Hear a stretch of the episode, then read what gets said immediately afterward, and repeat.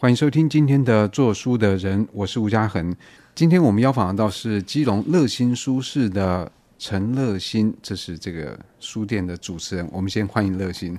Hello，大家好，我是乐心。就我想，大概大家不会把你跟这个书店分开，因为这个书店名称就把你的名字放进去了。对，快乐乐心脏的心，所以能够把自己的名字放在店里面，会不会觉得有点怪怪的？我觉得刚开始有思量过，就是到底书店要叫什么名字。我很快想到自己的名字，一方面是在求学历程中，其实同学刚认识我的时候，都会以为这是一个艺名或是一个假的名字。我就说：“哎，乐心，你真名真的叫乐心？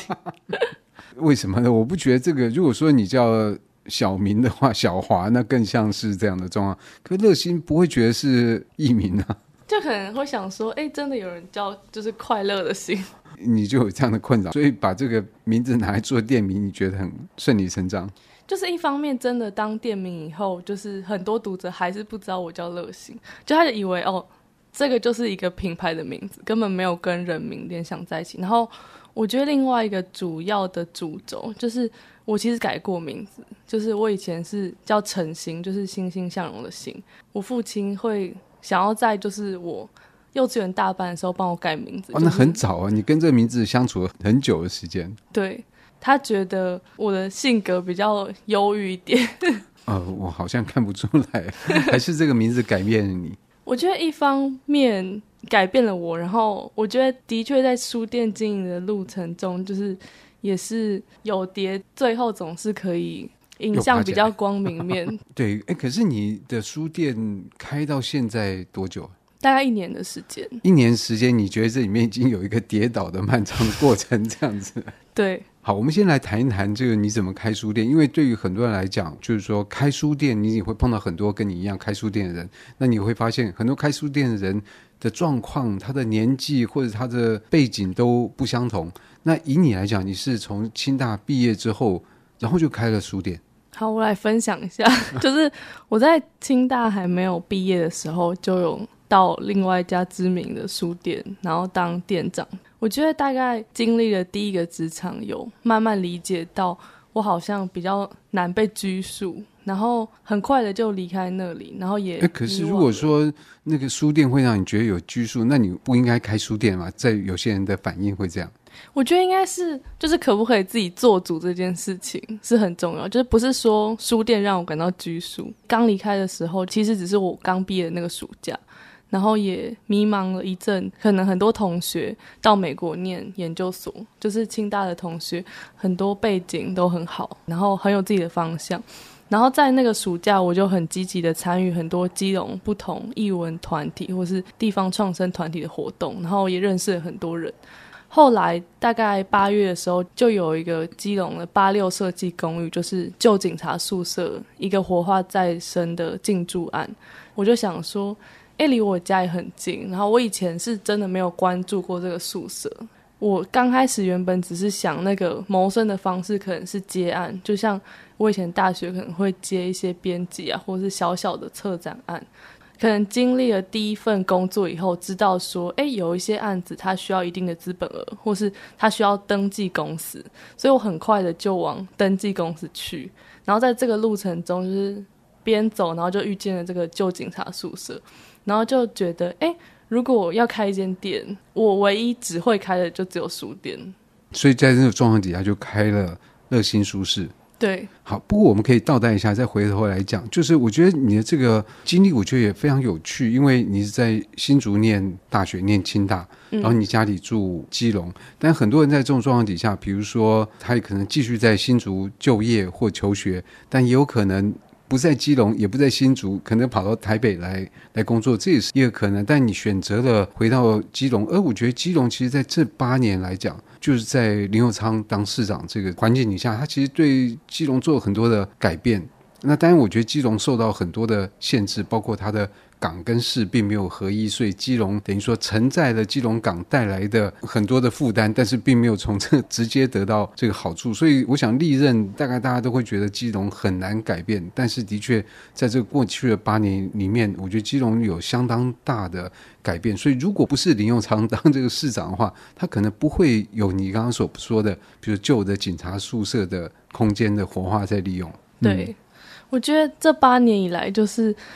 的确，慢慢的在改变。我记得就是我在评选会议的时候，评审就问说：“诶，那如果你是想开书店的话，为什么一定要在这里？就是请给我们一个理由。”然后我就，你们就是提供了这样的空间。我就提到说，嗯，我自己对于城市认同感的一个历程。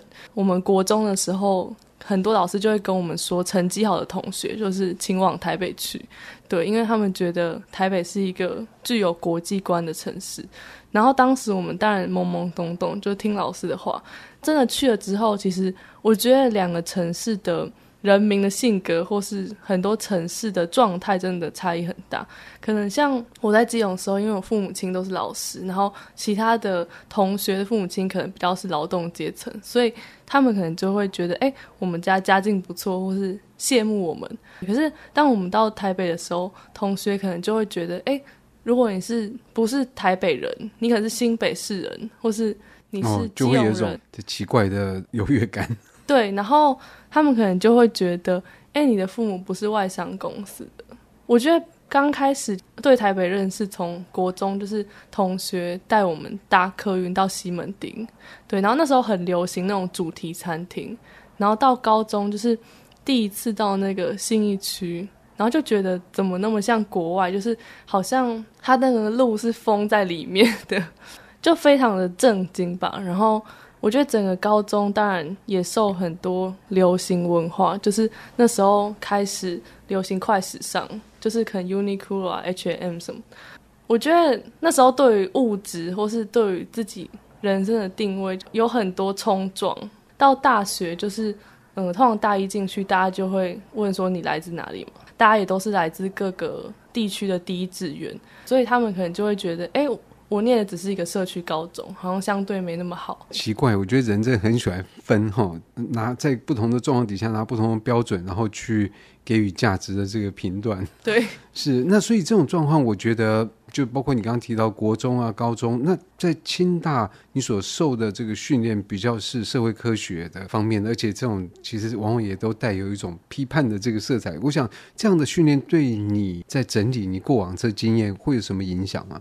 我觉得一方面我们是在那个社科的背景，对，但是因为我们有主副修嘛，所以我很早就沉浸在文学的创作里，对，然后也经营就是文学奖的一个转型，这样。我觉得我没有真的就是读透或读得很懂那个社科所有经典，但是我觉得的确是浸润在这个氛围里面。他对于你在看待以往这种，就你身为一个基隆人，然后在台北的这个求学历程，你你会怎么去解释这段经历给你的感受吗？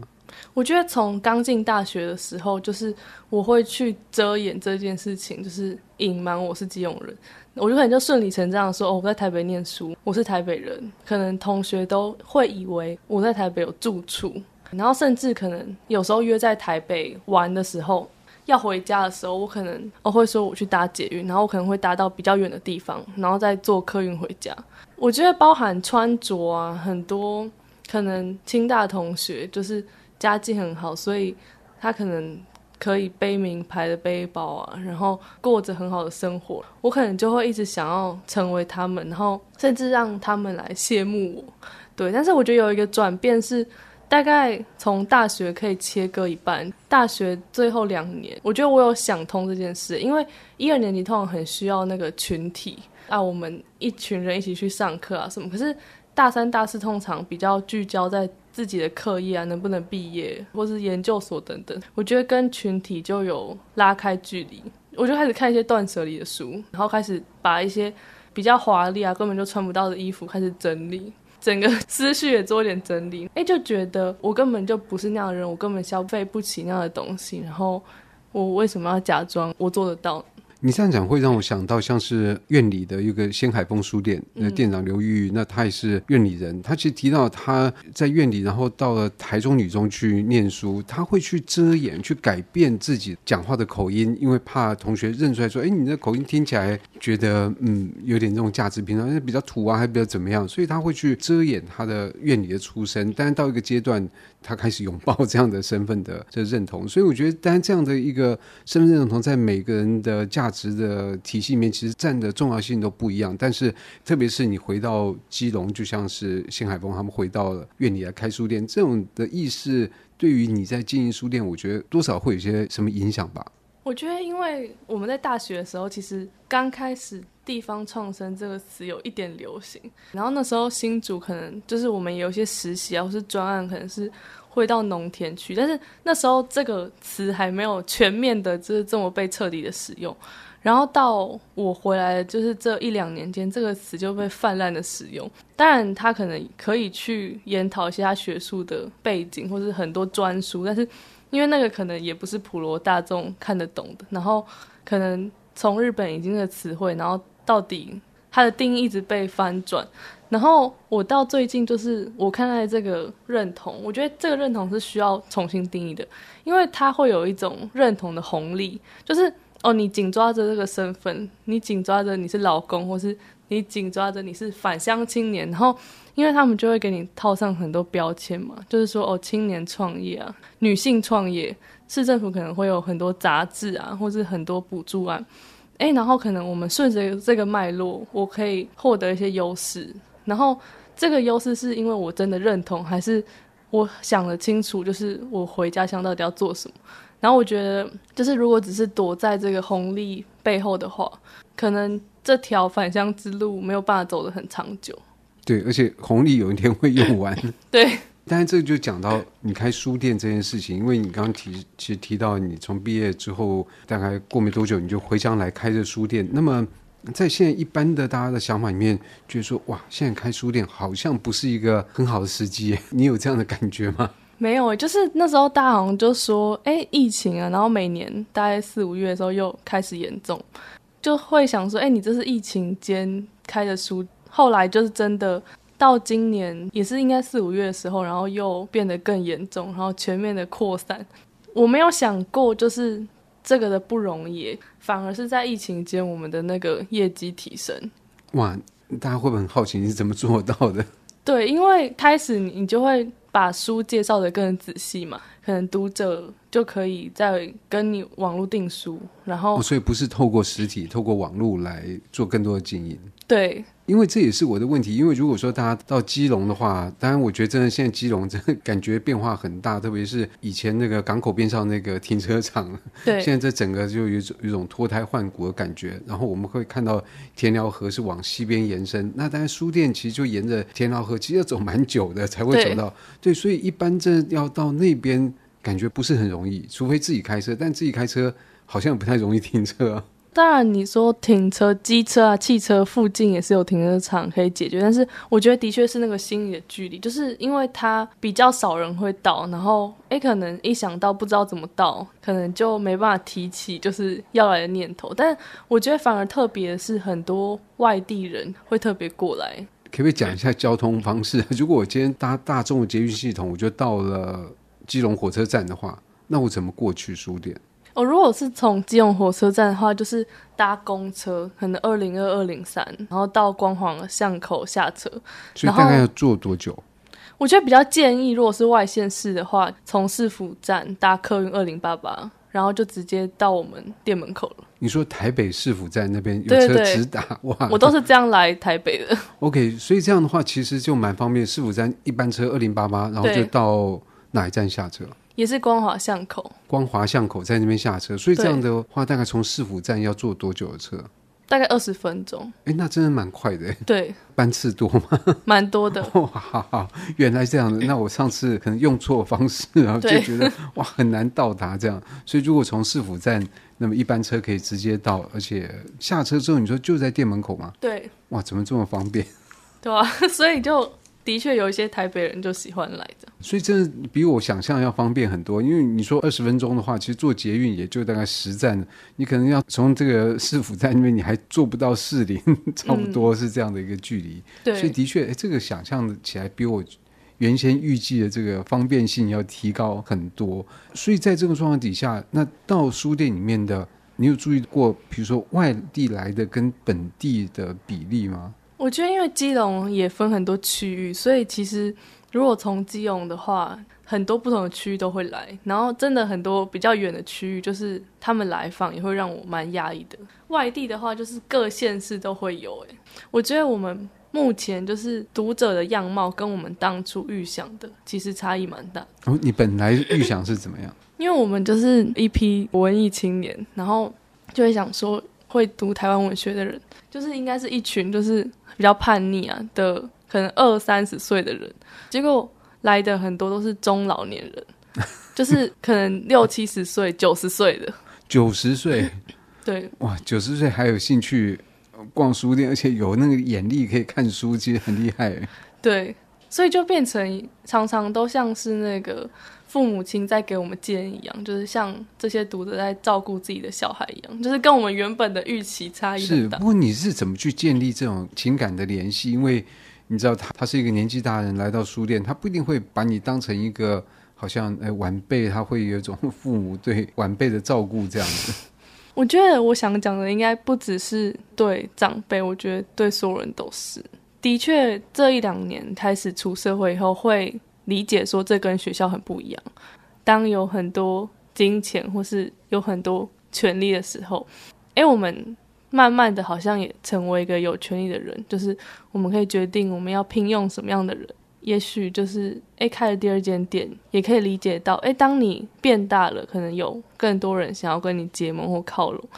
我自己觉得，就是只有回归真心，诶，就是虽然这听起来非常的幼稚，或是好像很难被依循，但是你对于人的那种关怀，就是那种爱，是没有办法欺骗的。然后你也只有自己才能明白，你在听他说话的时候，你是敷衍还是你真的有听进去？我觉得其实有对有些人来讲，其实那个价值观的一致性是比较重要。有些人可以不那么那么在意，但有些人他。其实就是会 stick 在他的价值观上面，然后这个我觉得或许你可以用初心或真心来描述，我觉得都可以。总之，他会变成一个定海神针吧，指引你的这个路。不过我也很好奇，在这个过程里面，你原来设定的这个读者的改变，一定会造成你在陈列的书籍上面的改变，这是怎么反应？我觉得刚开始就是从我的主修文学创作，然后因为它是属于那个台湾文学，那这个文学创是比较是中文的创作，没有什么呃太多翻译书吗？或者说，对，然后还有就是一些社科的书，但是后来就发现，哎，社区它会反映它需要教养书，或是它需要食谱的书，所以。我一开始先动摇，然后后来就觉得，哎，我先容纳他这些需求。后来就会发现空间很小，然后书种越来越多。但是所以你那边空间大概多少？十平。哇，这个以前警察很辛苦，就住 还要很住很多人。哦，十坪还不止住一个人。对对对。哇，那真的是很辛苦。不过十坪，你这样陈列的书大概数量有多少？大概一千三。的确算是比较。少一点，那这个又要容纳文学，又要有教养，又要食谱，的确不太容易。那怎么办呢？要取舍。我觉得刚开始就是在这个跟社区共融的过程，我自己也变得很混乱。然后我觉得这也是一个尝试的过程，可能也不可免。然后大概从十月，我们准备下一年度的续约的时候，评审也给了一些意见。那时候就让我更坚定说，哎。我应该要把这个书的分类做得更清楚，然后把它贯彻。就是你也许有一两本，就是诶，他如果真的有这个需求，他可能就做客定书。但是不要因为就是诶，每个人告诉你一个需求，然后你就把这个需求延伸成为你的营业项目。可是这样不是也是办法之一吗？因为你会依照读者的需求来做调整。对，我觉得这就是好玩的地方，就是。因为会买这些书的人，可能他更在意折扣，所以他有时候跟你说他要找某一本书，可能只是说一说。对，所以书来了，他没有要买。对 对对。哇，那很伤啊。对，所以就会变成常常你抓取到这些讯息，然后你就会觉得，哎，那我赶快来进这本书。但是可能他下次来都不知道什么时候了。一是这样，二可能他来就是想要看一看，看看他觉得 OK，好，我决定要买，可能就不会在店里面买。对，所以这个就是在中间，你要跟读者要做很多的。好像那个声呐一样，你要发出声音，然后再回授，你才慢慢慢慢去摸清楚，到这个读者的面貌是怎么样。嗯，那不过作为一个基隆的书店，我想在台湾很多这种比较地方型的书店，也都会碰到一个状况，就是希望反映说当地，比如说呃开在某个地方，就要说，哎，那我当地的文史啊什么这样的这个东西，所以这样的读者在你的书店里面多吗？我觉得就是像我们书店刚开始没有特别把基隆所有的书都收纳在一柜，可能就是分散在很多不同的项目，然后就会有读者说：“哎，基隆的哪一家书店有这样做？然后为什么你们没有这样做？”后来我就想说：“哎，那就尝试这样做做看。”但是说真的，就是会买这一柜基隆作家或是基隆相关书写的，通常是外地人。对。对，可能那个外地人需要带一本本地的纪念。对，他来这边是想要了解基隆，那他来到这边就希望书店能够满足他这样的需求。对，然后我觉得本地人来说，当然就是他也可以从这样的书整理一下他对基隆印象，但是我觉得更多的他们对基隆想法应该是实践在生活中，而不是要透过一本书去指认来了解基隆市。嗯、对，然后我现在反而有时候。会觉得，哎，好像现在很强调这种城市学，就是有一些书店只要一开立，然后就要办一个书展，就是这个在地书展，然后强调说我们多在地。我觉得在地这件事情，就是它不是一个口号，或是哦，你你做了什么，你把这些书收纳起来，你就要在地。它真的需要很多时间磨合。的确，我觉得这就会跟你刚刚讲的这些呃初心啊或真心这有关，因为其实很多的环境里面的因素，其实就包括可能公部门他希望来做的一些事情，事实上里面都有包括很多的标签化的东西在里面，他希望满足哦，我现在补助你，OK，你是青年你是青年代表，你是女性代表，你是返乡代表，可这些标签到底是不是符合你真的所要？我觉得这个往往会出现一些矛盾。那所以在这个状况底下，看起来你经营这个书店这一年多来。蛮有很多体会，对，我觉得也是我自己的成长史吧。你说就是这些标签，或者说像现在可能刚选举完，我自己的结论跟体会就是，你必须长出自己的力量。我刚开始也会觉得说，好像这个政府的。轮替就是对于译文界，尤其是独立书店，现在这种好像译文界的小明星，好像会有很大的差距。但是当我们第二间店开始尝试，就是哦，就跟一般的民间租房子，然后尝试不同的合作方式，然后我就在想，应该是。也许第一年有一个政府的庇佑，然后你要开始慢慢长出自己的商业模式，然后让它可以运转。所以我们大概这一两个月，就是就做了一些方式，增加现场的收入，不像以前企划的比重这么重。你指的是第二家书店哦？第一家，第一家乐心这边。对，你刚刚讲的一个蛮重要，就是长出自己的力量。因为这个，我觉得也就是说，但这个 again 又会牵牵扯到一个。标签就要独立书店这个标签，但是感觉好像长出自己的力量，跟独立这个标签所蕴含的意义是相符合的嘛？就是说，应该是要这样，而不是说呃有个独立的名称，但是其实某种程度上变长期的依赖某些资源的这个运作，当然这也是存活方法之一啊，但是可能不是不见得是每个人所需要的方式。对，在今天的节节目里面，当然时间很短，不过我想以后还有机会，特别是乐心还有第二家书店，我们大概就放到以后的节目里面再来聊。那也希望大家听完这一集呢，有机会到基隆，然后走一走乐心书市，而且刚才听乐心所讲的，从市府站搭车二十分钟就到，比我很多人想象可能都来的交通要便利很多。对，那我们就谢谢乐心，同时也欢迎大家。好，谢谢大家。以上单元由数位传真制作。